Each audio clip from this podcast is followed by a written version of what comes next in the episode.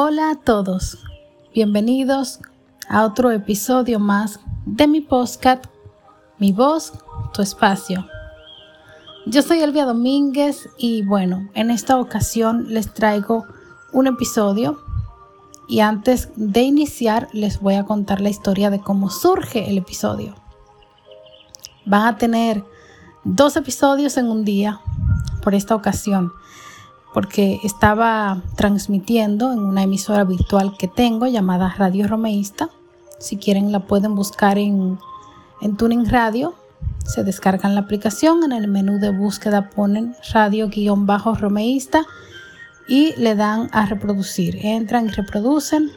Eh, si les sale una petición para obtener la versión premium, rechacen porque es completamente gratis escuchar Radio Romeísta. Y bueno, vamos a entrar en materia con el episodio que nos concierne en, en este momento y es sobre Romeo Santos, los rumores y los fans.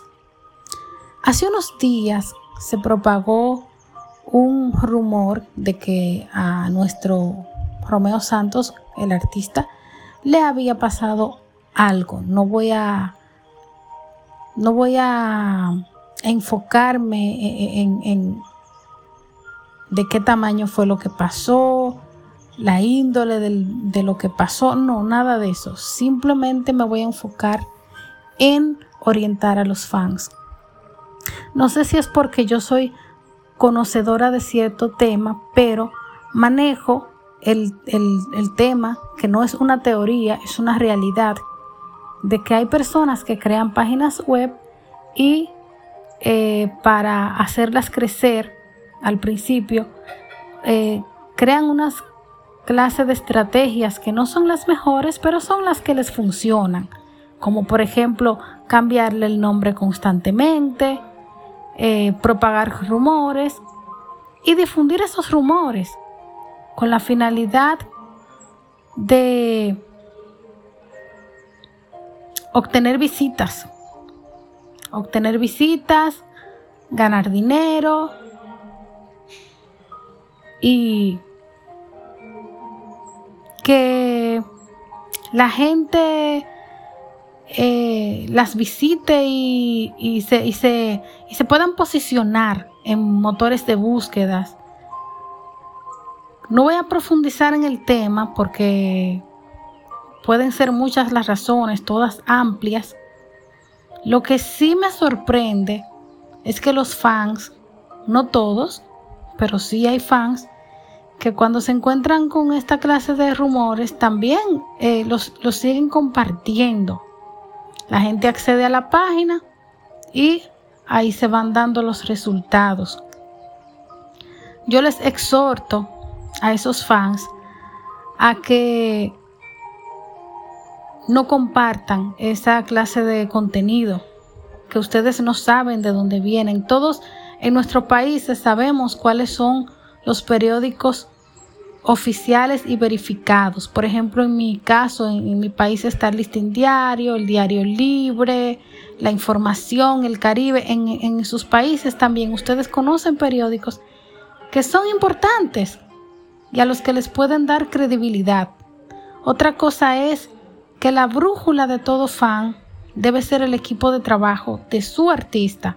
Usted puede eh, no estar de acuerdo con muchas cosas porque eh, eh, he leído a gente que a lo mejor quiere ocupar el lugar de ciertos manejadores y por eso arremete contra ellos.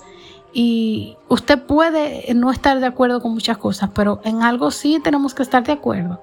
El equipo de trabajo de su artista tiene que ser la brújula para cuando no haya algo en las páginas oficiales y no para que los estén asediando por, por mensajería privada, sino para que usted se enfoque en que si una Amelfis Díaz, un Bimbo, un Lenny Santos, Max Santos, Lenny, Henry Santos, etcétera, están publicando eh, que están con su familia, que están bien, que están eh, haciendo alguna actividad.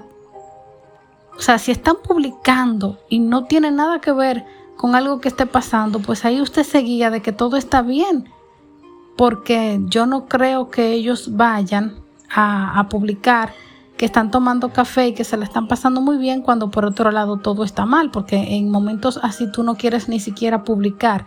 Así que qué mejor brújula que esa para usted entender que su artista realmente eh, no está en una mala situación, no está teniendo un momento difícil. Esa es la brújula correcta. Eh, las páginas oficiales del artista para empezar, luego su equipo de trabajo, la casa disquera y si usted quiere obtener información de fans también, que sean fans que tienen credibilidad, que sean confiables. Entonces por eso quise traerles este, este episodio. Nada chicos, esto es mi voz, tu espacio. Yo soy Elvia Domínguez y les mando un abrazo. Hasta la próxima.